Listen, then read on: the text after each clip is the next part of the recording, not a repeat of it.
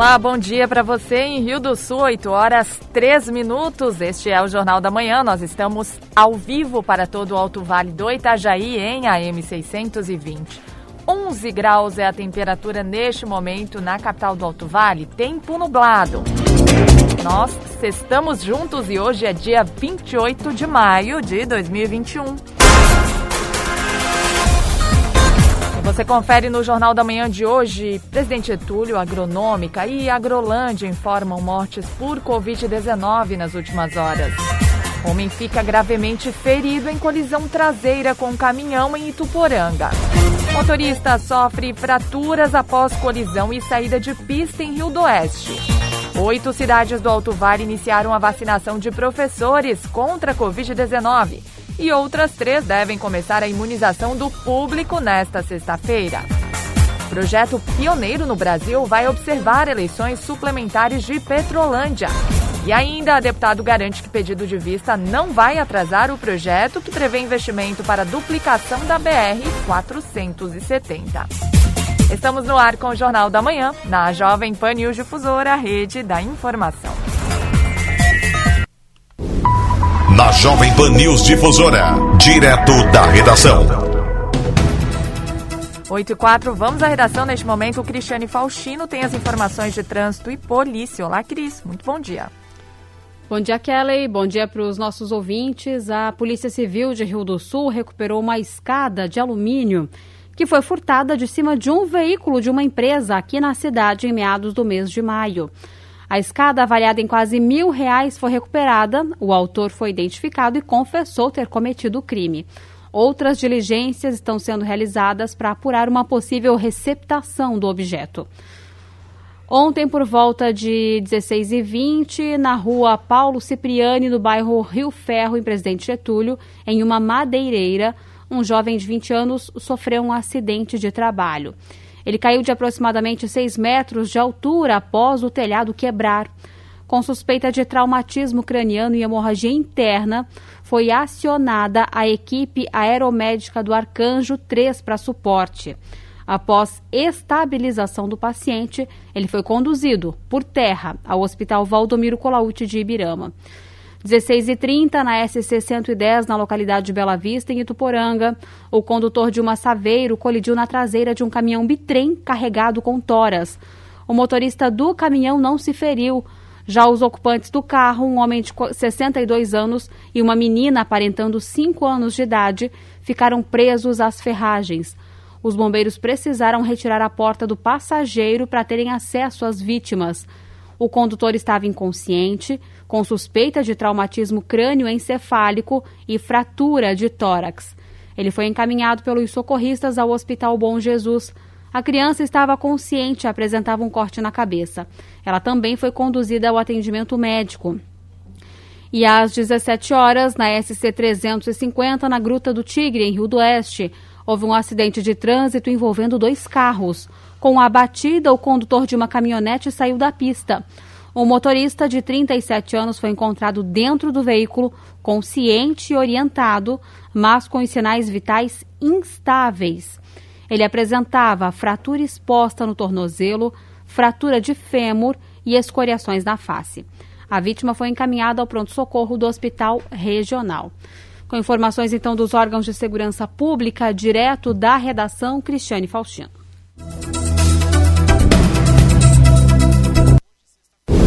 Jornalismo com responsabilidade.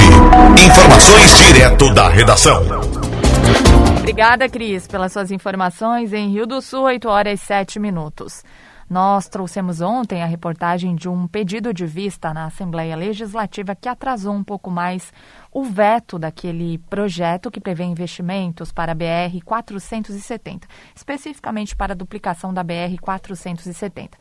Pois bem, nós conversamos com o autor do pedido, o deputado João Amin, e questionamos o porquê do pedido de vista e se não isso, esse pedido e, e, e o fato de não estar em pauta entre os deputados não atrasaria ainda mais o processo. Ele disse o seguinte: disse que não vai atrasar que o prazo da mensagem do veto é o dia 10 de junho, prometeu que ele não vai ultrapassar esse período e que o que ele quer analisar é a discrepância entre os pareceres da atual Procuradoria do governador Carlos Moisés, essa que, que autorizou esse veto, e também a da antiga Procuradoria na época do governo interino de Daniela Rainer.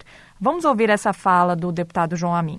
Sobre o meu pedido de vista, a mensagem de veto tem o prazo dia 10 de junho. Em nenhum momento, qualquer integrante do governo do estado pediu para esse projeto ser analisado antes por qualquer tipo de atraso de obra. A gente precisa analisar as manifestações, já que são duas, de uma procuradoria só, que é a Procuradoria Geral do Estado, por que que mudou, né? Na verdade, o que atrasa a, a matéria é o próprio veto que o governo, a vice-governadora, executou ao projeto e quando houve esse veto não teve tanta repercussão assim por um pedido de vista que tem o prazo regimental de 14 dias e pode ser adiantado já na próxima terça-feira.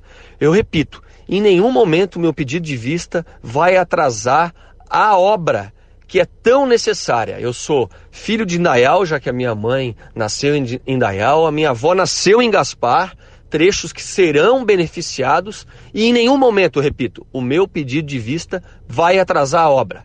O que a gente tem que fazer é analisar os autos ah, para melhor votar as matérias que passam pela Assembleia Legislativa. Em Rio do Sul, 8 e 9. Na Jovem Pan News Difusora. A previsão do tempo com o meteorologista Leandro Puchalski. Bom dia, bom dia para todos os nossos ouvintes aqui da Jovem Pan News Difusora. A sexta-feira tem mudanças no comportamento do tempo. A semana foi mais ensolarada, né? Tivemos domínio mais de massa de ar seco. Hoje é diferente, temos influência de áreas de instabilidade que são nuvens carregadas e que vão passar por nós nessa sexta. Não durante o dia inteiro, por isso até algumas aberturas de sol acabam acontecendo. Mas em momentos dessa sexta-feira, o dia vai ficar bastante encoberto, já começando agora pelo período da manhã, e aí vai intercalando com períodos de melhoria. Só que quanto mais dentro da tarde, mais essas nuvens ficam carregadas e, portanto, aumentando a chance de pancadas de chuva. Quanto mais dentro da tarde, período da próxima noite, até na madrugada, as primeiras horas da manhã do sábado, é a chance maior da chuva acontecer. Não passa muito das primeiras horas da manhã do sábado, tá? Depois a gente vai tendo aberturas de sol e um tempo mais seco para o decorrer desse dia. Mas eu chamo a atenção de vocês que não é a regra, acaba sendo a exceção, porque as nuvens mais carregadas ficam na altura do Rio Grande do Sul, mas não dá para descartar que algum temporal isolado ocorra. Chance pequena, na verdade, para poucas áreas, mas eu tenho que chamar a atenção de vocês para isso também. Com as informações do tempo, desejando a vocês um bom fim de semana, Leandro Puchalski. A previsão do tempo, ética e profissional. Aqui na Jovem Pan News Difusora.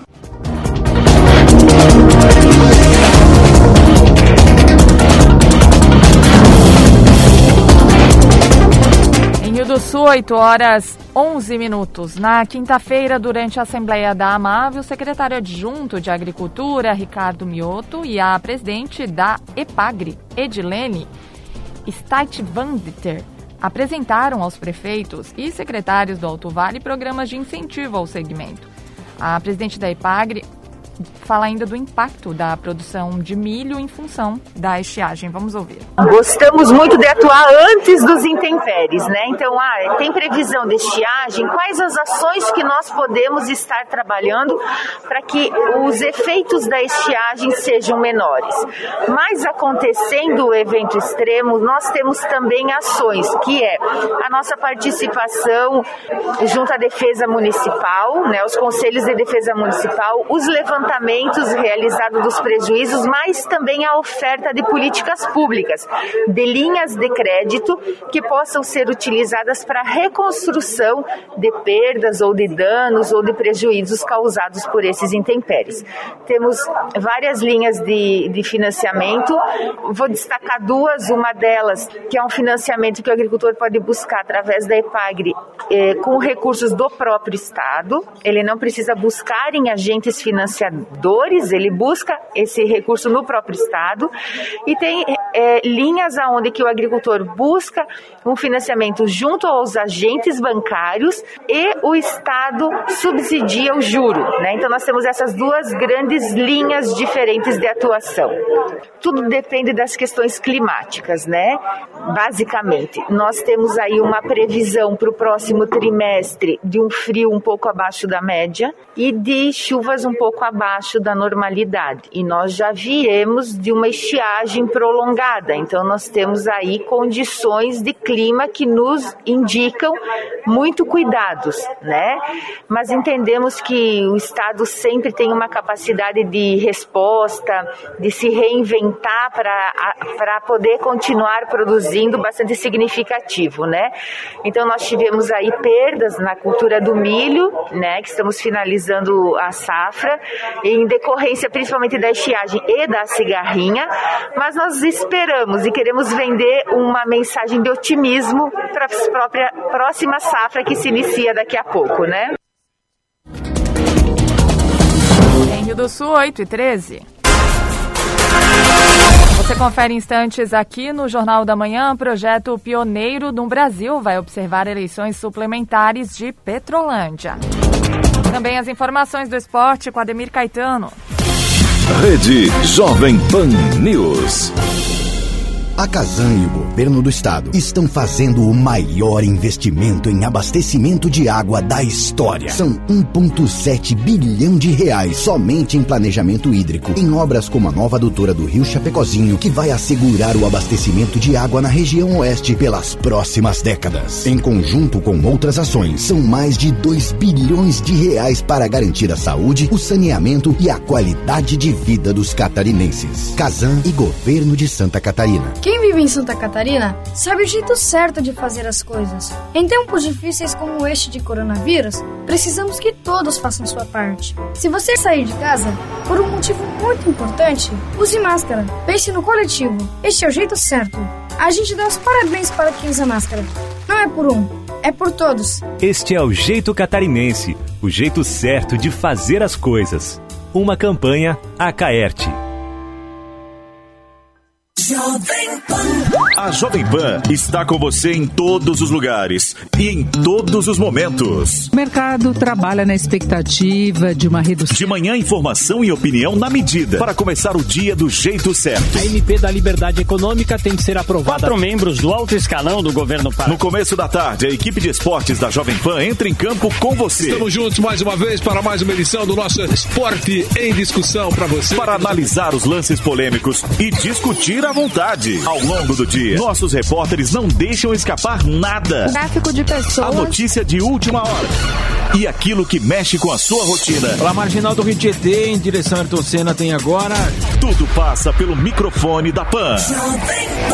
Viu só? A Jovem Pan está com você o tempo todo. Em som e imagem. Acesse jovempan.com.br. Baixe o aplicativo da Pan e se inscreva nos nossos canais no YouTube.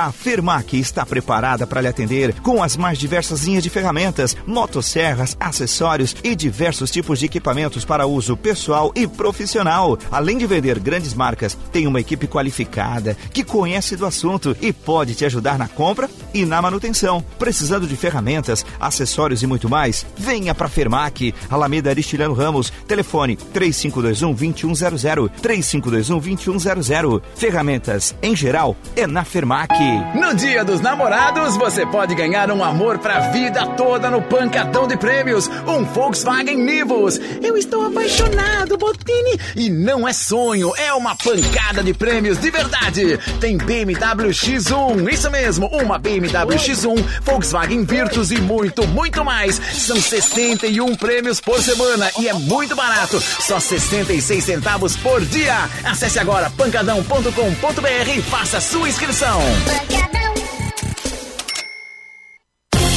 Rede Jovem Pan News. Os principais campeonatos. As disputas esportivas. Os destaques do Alto Vale. Aqui na Jovem Pan News Difusora. Esporte. Estamos de volta agora, 8 horas 17 minutos. A gente conversava aqui durante a semana, inclusive depois do, do jogo aí do Inter, da perda aí durante o Grenal, de que os torcedores estavam um pouco revoltados com Ramires. Inclusive usavam pelas redes sociais a, a hashtag Fora Ramires. Pois bem, no primeiro momento de pressão da gestão do Alessandro Barcelos, o Inter tenta agora aglutinar forças para diminuir essas cobranças aí que pairam no Beira-Rio. E aí tem um encontro hoje com o Conselho de Gestão para essa sexta-feira. Então, como eu disse, a ideia é apresentar um projeto que o, o grupo busca implantar e aumentar o respaldo do Ramires. Ademir Caetano, muito bom dia para você nessa sexta-feira. Estás acompanhando todas essas discussões, Ademir Caetano? É verdade. Bom dia, bom dia, Kellen e os nossos ouvintes. Estamos chegando com, com, as informações. Sim, eu estou acompanhando e eu estava olhando aqui que a maioria quer que o Ramires deixe o Internacional. Inclusive, se você fazer uma pesquisa, mesmo aqui, pelo pessoal que torce pelo Inter, que, que participa do programa na Amanda FM 1 e meia, todo mundo quer a cabeça do Ramírez, né? Não quer que ele continue, não. E, Isso é nacional. Mexe... Isso é, é nacional, me... viu, Caetano? Porque os torcedores, de, de, modo nacional, estão pedindo aí a saída do Ramires, tanto que outro dia estava em voga aí a, a hashtag Fora Ramires. Exatamente. E aqui em Rio do Sul também, né? Muitos torcedores aí não querem que ele, que ele continue como treinador. Diz que mexe mal, escala mal, né? E, e a gente vai acompanhar, porque nos últimos jogos, eu estava olhando aqui os números, os últimos cinco jogos, Deportivo Tátira 2 Inter 1, Inter 1 Grêmio 2, Olímpia 0 Inter 1, Grêmio Inter 1 a 1 e Inter e o Aues 0 a 0. Aí ficou difícil, né? Nos o últimos cinco jogos, o Colorado só venceu um, que foi 1 a 0 sobre o Olímpia no Exato. Paraguai. Exatamente. É muito pouco para um time grande como o Inter. E claro que eles já estão priorizando é, a próxima etapa da Libertadores, né? Aliás, nós teremos o sorteio no dia 1 terça-feira, a partir das 13 horas. É, pote 1 e pote 2. É, ontem o Flamengo empatou, ficou no pote 1 também. É, mas já avisando o Campeonato Brasileiro que começa nesse final de semana também. Mas me parece que, ô oh, Caetano, não sei se é uma impressão equivocada, mas me parece que o clube não está querendo tirar o Ramires, não. Não, o Conselho de Gestão quer respaldar a permanência dele. Exatamente. Os torcedores querem que ele saia e alguns dirigentes também, não são todos não, que estão ao lado do Ramires, mas a maioria é, quer a sua permanência. E tu sabes agora que mudou esse regulamento, por exemplo, se, o, se o Internacional abrir com ele como treinador, eu acho que ali os clubes aceitaram e assinaram é, este, este papel uhum como o treinador só pode dirigir uma vez um clube, Sim. então, se não mexe, agora ele vai ter que permanecer ou mais adiante tira ele e pode assumir um da base. Então, o Inter vai ficar com ele no Campeonato Brasileiro da Série A, né? ou demite ele antes ou durante a competição e não pode mais contratar outro treinador. Fato é que o Ramires e o próprio Alessandro Barcelos encaram uma pressão no Inter nesse momento. Essa reunião vai ser para acalmar os ânimos, né? Ou pelo menos uma estratégia ali para acalmar tudo isso, né, Caetano? É, já começando com, com alguns dirigentes, né? O pessoal do conselho e também o, o que mais está influenciando é os torcedores, são os torcedores. É, porque você vê que ainda a sorte do Ramires é que nós não, tem, não, não, não estamos tendo público no estádio, que se tivesse, ele já tinha caído, né? Essa é a realidade. Então, o Inter vai começar um campeonato brasileiro aí da Série A, né? E a expectativa, é claro, de, de todos, né? Até estou olhando a tabela aqui, o, o Inter já faz a sua estreia nesse brasileiro contra o esporte no Beira Rio.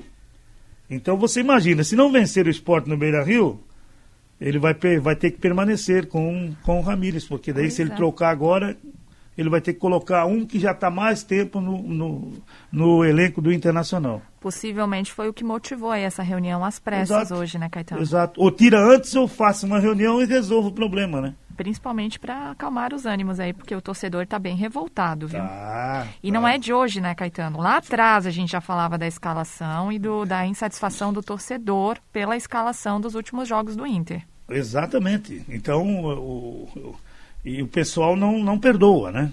Inclusive, eles estavam aí, eu estava olhando aqui, o Santos anuncia a contratação de Marcos Guilherme, atacante do Internacional. Esse Marcos Guilherme era o xodó do Ramires. Uhum. Colocava todo o jogo, né?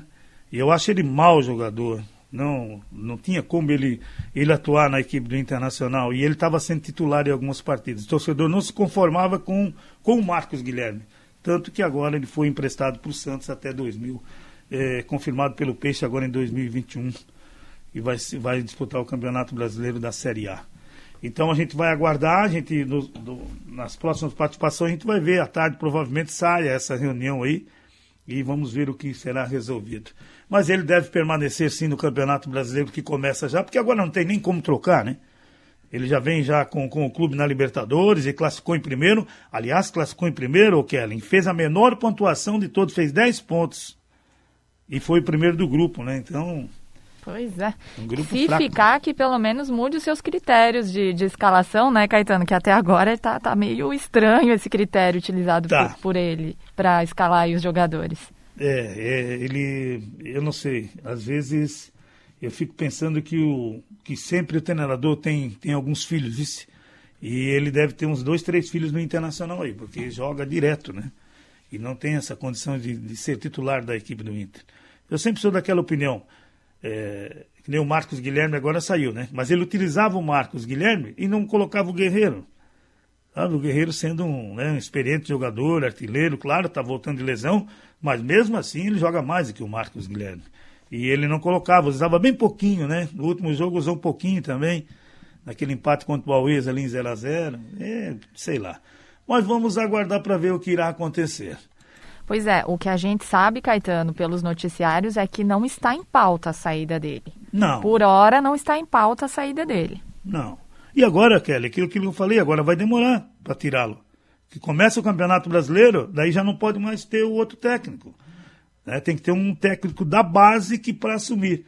Aí tu acha que eles vão mandar ele embora? Claro que não. Vão ficar até no final do campeonato e vamos ver o, o, que vai dar. A não ser que ele comece a perder, perder, ainda também da diretoria não consegue segurar, né? Daqui a pouco ele não pode mais nem sair na rua, então fica difícil. O que ele tem que fazer agora é acertar o time e corrigir as fragilidades, né, Caetano? É, porque agora a Libertadores vai parar por 40, volta daqui 45 dias. Então ele vai ter um tempo para trabalhar aí com o time já para o Campeonato Brasileiro. Então, o sorteio sai dia 1 terça-feira, e depois contando hoje 45 dias, estará de retorno aí a, Libertadores. E nós teremos muita emoção nessa Libertadores. Ontem o Palmeiras ganhou do Universitário por 6 a 0 o Palmeiras já era primeiro do grupo, o Defensa e Justiça empatou com o Independente em 1 a 1 é, E ainda tivemos o Flamengo 0, Velho 0, jogo fraco, o Flamengo não jogou nada, e tem que melhorar muito também a equipe do Flamengo. O Gerson foi substituído, saiu chutando lá garrafa d'água, a coisa não ficou muito boa não e o LDU venceu União Lacaleira por 5 a 2. Então, com isso, nós temos no grupo A eh, a classificação: o Palmeiras em primeiro com 15, o Defensa e Justiça com 9, Independente Del Vale vai disputar a Sul-Americana. O grupo B Internacional com 10, a Olímpia 9. O Deportivo Tátira vai disputar a Sul-Americana, fez 9 pontos. Barcelona de Guayaquil, 13, Boca Juniors, 10. O Santos disputa a Sul-Americana com 6 pontos. Fluminense no grupo D em primeiro com 11 o River Plate com 9, o Júnior Barranquilla com 7, disputa a Sul-Americana. Racing 14, São Paulo 11. O Sporting Cristal com 4 vai disputar a Sul-Americana. O Argentino Júnior com 12, Universidade Católica com 9 e o Nacional do Uruguai com 8 vai disputar a Sul-Americana. Flamengo com 12, Vélez com 10, o LDU disputa a Sul-Americana. Atlético Mineiro com 16, Cerro Porteño com 10 e o América de Cali com 4 vai disputar a Sul-Americana. Então você observa no grupo H o Atlético que fez mais pontos, inclusive o Atlético leva vantagem que joga sempre até o final, se ele não for eliminado, ele faz a segunda em casa, joga fora e a segunda em casa pelo, pela classificação geral com 16 pontos. Aí o Flamengo com 12 joga o segundo também em casa, o Argentino Júnior com 12 joga o segundo em casa, o Racing é, fez 14, joga o segundo em casa. O Fluminense também joga o segundo em casa, fez 11. O Barcelona de Guayaquil fez 13, joga o segundo em casa. E aqui nós temos o Palmeiras com 15, joga o último em casa. E o Internacional, como eu falei, foi o que fez menos pontos, fez 10 pontos e também decide o segundo jogo em casa na Libertadores. A gente volta logo mais, eu volto logo mais dentro do Território Difusora que começa às 10 horas. Na sequência tem opinião com Edson de Andrade. Ademir Caetano e as informações do esporte. Obrigada, Ademir Caetano, pelas suas informações. Agora, 8 horas 27 minutos. No dia 13 de junho, ocorrem em Petrolândia as eleições suplementares para prefeito. Durante o processo, haverá uma iniciativa que faz parte do projeto Integridade Eleitoral, observação das eleições suplementares, promovido pelo Tribunal Regional Eleitoral.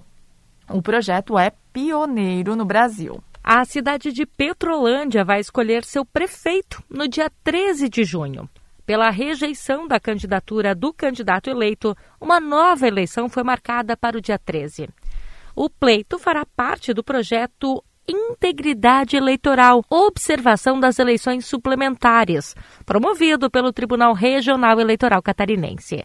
O juiz do Pleno do TRE de Santa Catarina, da classe jurista, e diretor da Escola Judiciária Eleitoral do TRE, Rodrigo Fernandes, detalha que uma comissão formada por representantes de vários países da América Latina e dos Estados Unidos vai acompanhar o processo eleitoral na cidade do Alto Vale. No dia 12 de junho, os observadores, junto com os juízes do Tribunal Regional Eleitoral, irão a Petrolândia para acompanhar a instalação das urnas eletrônicas e desde no dia 13, desde o início das eleições, distribuição das urnas, a abertura das, do, dos locais de, de, de, votação e até o encerramento e a totalização dos votos, esses observadores irão acompanhar.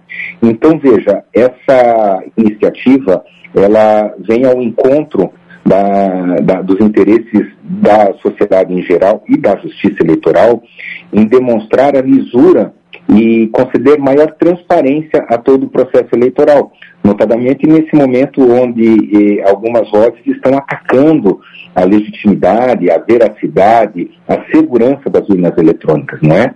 Então, esses observadores, eles não têm o condão de garantir ah, que não haja fraude, mas sim eh, eh, de acompanhar e, e verificar ah, após um relatório. Com as observações, o relatório serve como base para o aperfeiçoamento da democracia na América Latina. Então, é um relatório que eles fazem para eles mesmos, para intercâmbio cultural, intercâmbio de informações, e que é disponibilizado ao TRE, a Justiça Eleitoral Brasileira, para que possa é, é, ter conhecimento das impressões que esses observadores tiveram do nosso processo eleitoral. O juiz Rodrigo Fernandes ainda esclarece que em 25 anos não há indícios de que o processo eleitoral brasileiro não seja 100% seguro.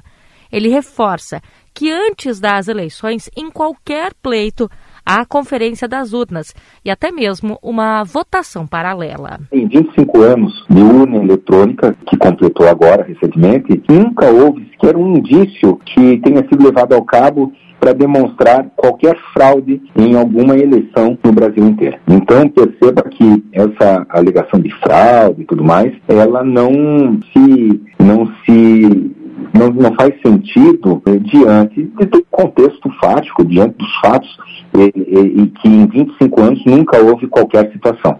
Apesar de sempre ter existido, existido essa votação paralela, é, onde a sociedade civil como um todo, os partidos políticos, o Ministério Público, eles são convidados para acompanhar, os observadores, eles, eles refletem um, um, uma, uma, uma transparência, uma publicidade a mais ao processo eleitoral. Então, eu acredito que, que são bem-vindos, né? nós não temos absolutamente nada a esconder, pelo contrário, nós queremos mostrar para a América Latina e para o mundo a eficiência da justiça eleitoral brasileira. Da Central de Jornalismo, Lene Junsec. 8h31, nas últimas horas, no Alto Vale, quatro mortes por Covid foram informadas. Em Presidente Getúlio, as vítimas foram um homem de 57 anos e outro de 68. Também ocorreu os óbitos de um homem de 97 anos de Agrolândia e outro de 61 de Agronômica. Com estes registros, a região totaliza 457 óbitos pela doença respiratória.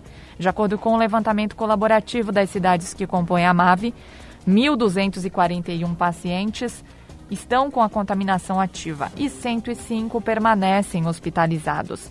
Há ainda 369 casos suspeitos que aguardam resultados de exames.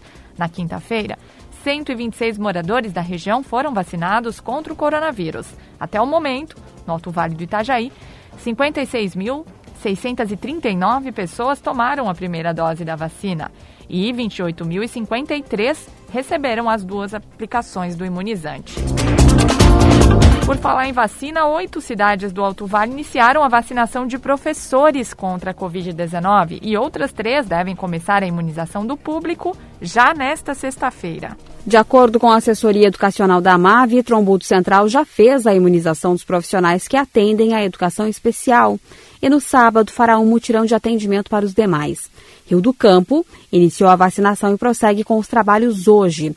Lontras, Vitor Meireles e Ibirama também já estão fazendo a aplicação de doses no público atendido. E a Atalanta começou vacinando todos aqueles que atuam na educação infantil. Iniciou também com os profissionais que atendem alunos de séries iniciais e conclui nesta sexta-feira os que estão com estudantes das séries dos anos finais. E no sábado prossegue com os demais grupos. A Secretaria de Saúde da cidade espera vacinar todos os que estão aptos ainda nesta semana. Imbuia também já imunizou os professores contra a Covid-19. De acordo com a secretária de Saúde, Andresa Creus, 137 profissionais serão vacinados. Um momento tão esperado por todos os profissionais da educação ficou a cargo da Secretaria da Educação, né? A gente está recebendo uma lista nominal e quem ficou responsável por todo esse preenchimento foi a Secretaria da Educação, a direção do Colégio Frei Manuel Felipe, né? Então o município já recebe uma lista com o quantitativo e com todo, toda a etapa de vacinação, né? Foi tudo isso programado por eles. O Ministério da Saúde ele programou toda essa campanha, é, é, tanto os professores como já vem acontecendo dos outros grupos por etapas, né? Então a gente não teve acesso ao cadastro que foi feito, mas é levado em consideração todo professor que tem mais contato com a criança. Então, é, os professores que são da creche, né, esses teriam prioridade na vacinação.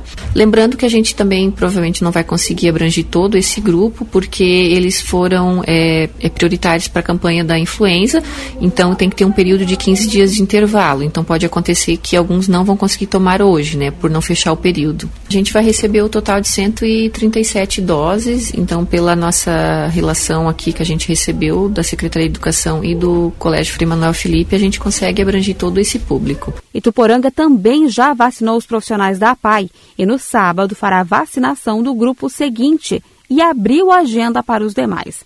Já Agrolândia, Santa Terezinha e Presidente Nereu devem iniciar nesta sexta-feira a vacinação de professores. Laurentino está fazendo os agendamentos e também está em processo. Taió programou para sábado dia D especial para professores. Aurora e Petrolândia também prevêem para o mesmo dia o início da imunização deste público. Além destas cidades, Agronômica, Braço do Trombudo e Salete iniciarão na segunda-feira, dia 31, a vacinação dos professores. A Secretaria de Saúde de Rio do Sul também comunicou que não vai começar a vacinação dos professores contra a Covid-19 antes do dia 31 de maio. O município alega que tem em estoque doses para aplicação da primeira dose apenas para o público já agendado, que são pessoas com 60 anos ou mais, portadores de comorbidades e forças de segurança. Já a Dona Ema espera iniciar o processo no dia 3 de junho.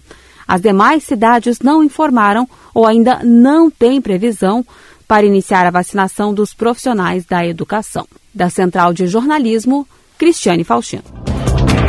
Em Rio do Sul, 8 horas 36 minutos. Você confere instantes no Jornal da Manhã Opinião com Edson de Andrade. Rede Jovem Pan News. o super da família está sempre com você, é nossa maior alegria. Comemore o dia mais esperado da semana com os menores preços da região. Café Melita 500 gramas 9,99. Linguiça calabresa Pamplona 400 gramas 7,99. Pernil ou paleta suína com pele 7,99 o quilo. Cerveja Skin 350 ml 1,99. Aproveite a cesta para encher o carrinho no Super Nardelli. O super mais completo e menor preço todo dia. A Casan e o governo do estado estão fazendo o maior investimento em abastecimento de água da história. São 1,7 bilhão de reais somente em planejamento hídrico, em obras como a nova adutora do Rio Chapecozinho, que vai assegurar o abastecimento de água na região oeste pelas próximas décadas. Em conjunto com outras ações, são mais de 2 bilhões de reais para garantir a saúde, o saneamento e a qualidade de vida dos catarinenses. Casan e Governo de Santa Catarina. No Nardelli Materiais de Construção você encontra as melhores ofertas e a maior variedade de produtos para sua obra. Pisos, porcelanatos, laminados, tintas, tudo em acabamentos você encontra no Nardelli Materiais de Construção. Conheça também a linha de iluminação, lustres, pendentes, arandelas que deixarão a sua casa com um charme especial. Nardelli Materiais de Construção do piso ao teto a sua melhor opção. Em Laurentino, 3546-3400 e Rio do Sul, 3525-6700. Quem vive em Santa Catarina sabe o jeito certo de fazer as coisas. Em tempos difíceis como este de coronavírus, precisamos que todos façam sua parte. Se você sair de casa por um motivo muito importante, use máscara. Pense no coletivo. Este é o jeito certo. A gente dá os parabéns para quem usa máscara. Não é por um, é por todos. Este é o jeito catarinense, o jeito certo de fazer as coisas. Uma campanha Acaerte. Novo Centro de Diagnóstico por Imagem Unimed Alto Vale. Os médicos cooperados da Unimed Alto Vale apresentam essa grande novidade para a nossa região. Agora com novos exames por imagem para estar ao seu lado sempre que você precisar. O Centro de Diagnóstico por Imagem disponibiliza os exames de ultrassonografia, ressonância magnética, tomografia e raio-x disponíveis para clientes Unimed e particulares. Para agendamentos ou mais informações, ligue 3531 3333. Quer ser uma pessoa bem informada? Eu tenho uma novidade para você. Agora você pode receber todo o conteúdo exclusivo da Jovem Pan diretamente na sua caixa de e-mail. Assine nossa nova newsletter e tenha acesso ao melhor conteúdo de política, economia, esportes e entretenimento diariamente às 10 horas da manhã, logo após o Jornal da Manhã. Para se inscrever é fácil. Acesse jp.com.br barra cadastro e informe seu e-mail. Veja como é fácil ser uma pessoa bem informada. Rede Jovem Pan News. Opinião sem medo. A verdade como princípio. A responsabilidade como dever. Acompanhe agora o jornalista Edson de Andrade. Bom dia, amigos. Tudo bem? Tudo bem, tudo possivelmente bem. Possivelmente bem.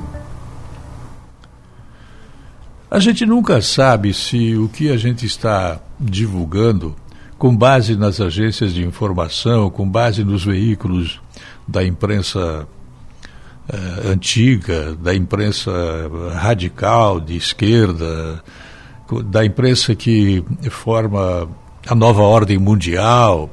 A gente nunca sabe se o que está dizendo é efetivamente o efeito da propagação de uma verdade ou é o efeito da propagação de uma inverdade.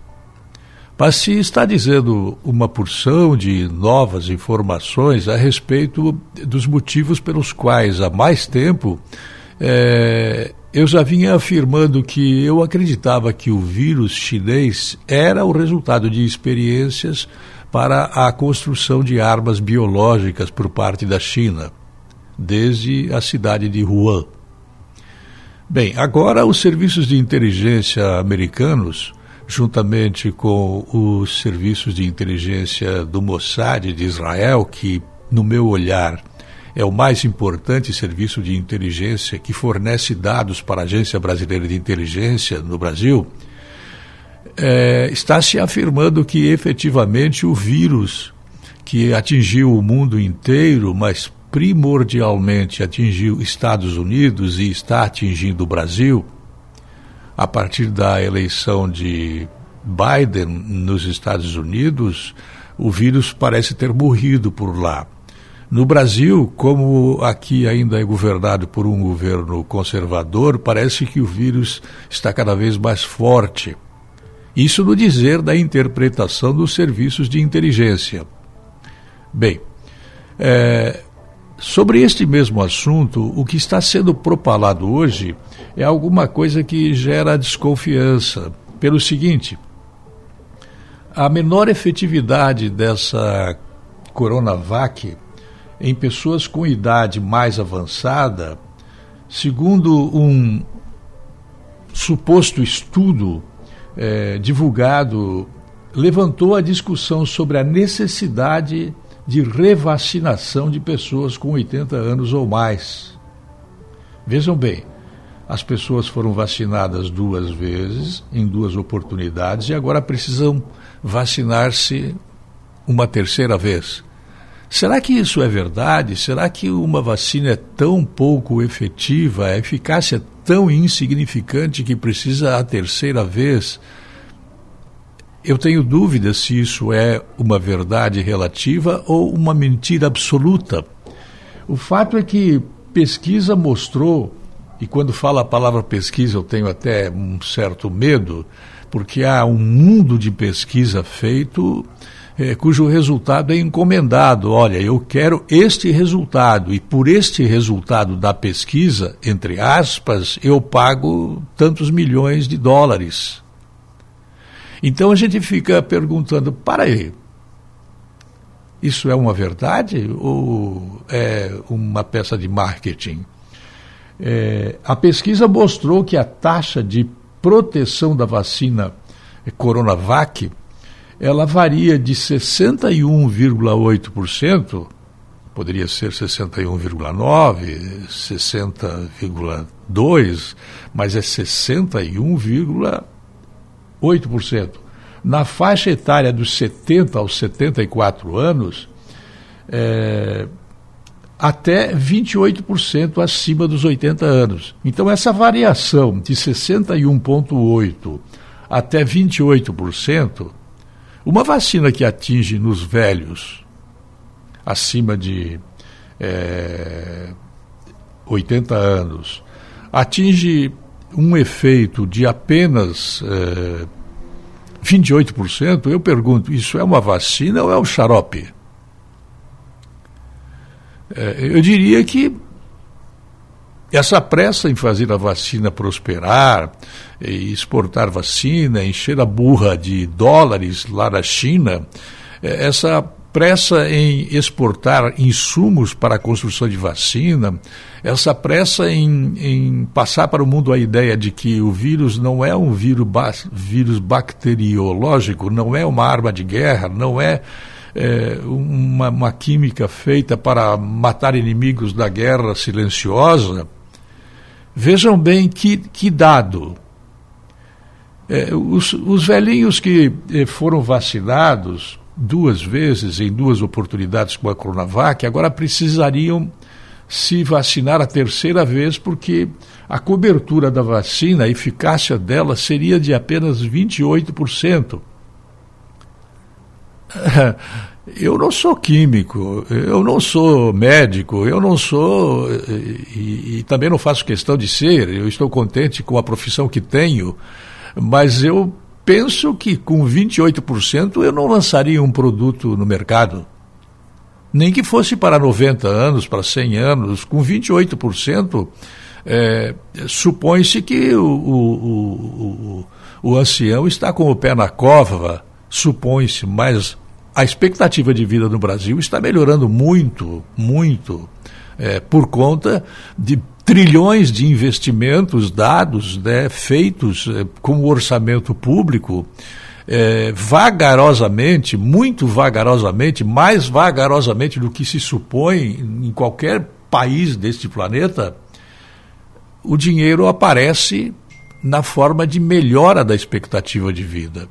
Agora, com 20 8% de eficácia num cidadão mais velho, isso não é uma vacina, gente. Isso é uma, uma, é uma forma de ganhar dinheiro com a exportação de insumos. Isso é um, uma afronta à inteligência dos, dos cidadãos que têm algum conhecimento. Né? Mas como vem da China e a China foi a que construiu o vírus, provavelmente em laboratório, embora a comunidade de informações americana e de Israel estão com dúvidas, estão divididas, essa comunidade está dividida, eu fico pensando coisas aqui, né? É bom a gente ter, quem tem, barbas de molho. Por quê? É, existe muito chute, quer nos que sabem bastante e não são acreditados, quer nos que sabem nada e são acreditados. Então, o, o, o, percentual que varia de 61,8%, que eu já acho um percentual baixo, até 28% de eficácia, faz a gente pensar muito intensamente se não tem alguma coisa errada aí. Né? Não faz mal duvidar, não, viu? As pessoas que têm certeza absoluta de tudo, elas têm mais risco de errarem do que aquelas que têm dúvida de tudo. Duvidar faz bem. A dúvida estimula a movimentação dos neurônios, as sinapses ocorrem com mais velocidade. A dúvida, ela não deve ser fomentada porque ela pode se constituir numa paranoia, mas ter dúvidas sobre questões uh, importantes para a vida não é alguma coisa ruim, necessariamente é, indicada, não indicada, não. A dúvida ela é boa. Ter dúvida e não ter tanta certeza é alguma coisa que se justifica agora, amanhã ou sempre. A dúvida que estimula a inovação. A inovação nasce da dúvida. A dúvida é um estágio anterior ao processo de busca de modificação da realidade. E isso é muito importante. 28% não é, é um percentual que se devesse permitir colocar um produto no mercado para vendê-lo à base de dólares, aproximadamente 35, 32, 34, 30 dólares por vacina, que os governos compram da China e tem que esperar a entrega depois do pagamento feito, do fechamento do câmbio. Então, isso é alguma coisa que provoca uma imensa dúvida e, como eu acabei de dizer, duvidar não faz mal. Eu volto logo mais. A linha editorial da Jovem Pan News Difusora, através da opinião do jornalista Edson de Andrade. Em Rio do Sul, 8 horas e 50 minutos. Três dias 30 dias de cavalgada com 1.200 quilômetros percorridos refazem o caminho das tropas a partir deste domingo, com partida em Taió. A cavalgada, que vai reunir 12 participantes do Alto Vale e de outras regiões, vai passar por três estados. De acordo com um dos organizadores, Acácio Fernandes, o trajeto encerra em Aparecida. Vamos ouvir. Nossa cavalgada ela vai, vai sair de, de Taió, Santa Catarina. Os participantes são de, do Alto Vale, da Serra Catarinense e do Oeste. São 12 pessoas e cada integrante ele vai levar mais, mais um animal. Então, ou seja, um, um animal vai montado e o outro vai para o descanso no dia seguinte. A gente vai sair, como eu falei, de Itaió, Santa Catarina, e a gente vai até o sentido da cidade de São Bento, onde a gente encaixa no caminho das tropas. Depois da cidade de São Bento, a gente vai a Lapa, Ponta Grossa. Encaixando no, no caminho das tropas, a gente vai sentido da cidade de Lapa, Palmeira, Ponta Grossa. A gente atravessa todo o estado do Paraná, vai sentido a Jundiaí, São Paulo, Itararé, é, já no estado de São Paulo. O caminho todo vai ser percorrido em média de 40 a 50 quilômetros por dia, com destinos já pré-projetados e programados pelo, pelos próprios integrantes da equipe. É, a previsão de chegada em Aparecida é para o dia 30 de 6 e o retorno é feito com a tropa já embarcada. Alguns integrantes já fizeram isso. Há dois anos atrás, uma comitiva já saiu aqui do mesmo lugar, no Alto Vale, e alguns integrantes já, já estão na segunda vez e um, um participante já fez essa mesma rota vai fazer pela terceira vez. Esse uhum. projeto já foi programado por, pelos integrantes da equipe. A cada 40 ou 50 quilômetros tem um, um, um, apoio esperando a gente. Assim como durante a cavalgada existe um, apoio que vai no, no, nos acompanhando para a questão de medicamentos para os animais, para as pessoas, para fazer as comidas, para fazer é, toda a logística. É o caminho das tropas onde que vinha esse pessoal do Rio Grande do Sul levar mantimentos e vender as, a, as mulas no, no, no, no, interior do, Pará, do São Paulo. Então, ali se criou o Caminho das Tropas. Ele é muito conhecido e faz parte da, da história do Brasil, né, da, do desenvolvimento do Brasil. O Caminho das Tropas ele faz parte. E é o caminho que a gente vai percorrer. Um aulão de capoeira ocorre no domingo no Parque Hariobos. Os alunos do professor Dumbo vão realizar no domingo um aulão de capoeira em família. O mestre explica que a iniciativa pretende integrar pais e alunos que não conseguem, muitas vezes, acompanhar o desenvolvimento. A comunidade também é convidada para assistir às apresentações. Então, esse aulão é o aulão em família para os alunos que treinam comigo. É, na Unidade, no Dom Bosco, na Academia Tempos, na, no CI Caminho do Farol, que são os lugares que eu estou atendendo hoje, né? E na nas estações culturais da, funda, da Fundação, que eu também trabalho. É, do Santa Rita, do Bela Aliança, Estação Cultural lá da Barra. E aí a gente convida todos os alunos e um familiar. O objetivo é sair um pouco da academia por causa da pandemia, essa rotina de só ficar treinando no local, né, dentro da academia ou na escola. E os pais acompanhar, porque como os pais trabalham, não vê como é que é o treino. Então o aluno ele vai escolher um do, dos familiares para ele ensinar, fazer uma brincadeira, jogar, é, fazer uma socialização, né, fazer um encontro entre família, que esse é o nosso objetivo com o trabalho da capoeira. E o pessoal está convidado para assistir. E a gente vai fazer num lugar aberto por ser pandemia, então, um lugar com mais espaço, rejeição melhor, enfim. Por causa da pandemia, a gente se cuidar. A Associação Cultural Berimbau Capoeira foi fundada em 2015 pelo professor Dumbo. Atualmente, crianças a partir de 3 anos são atendidas através da iniciativa Capoeira Educando através da Arte.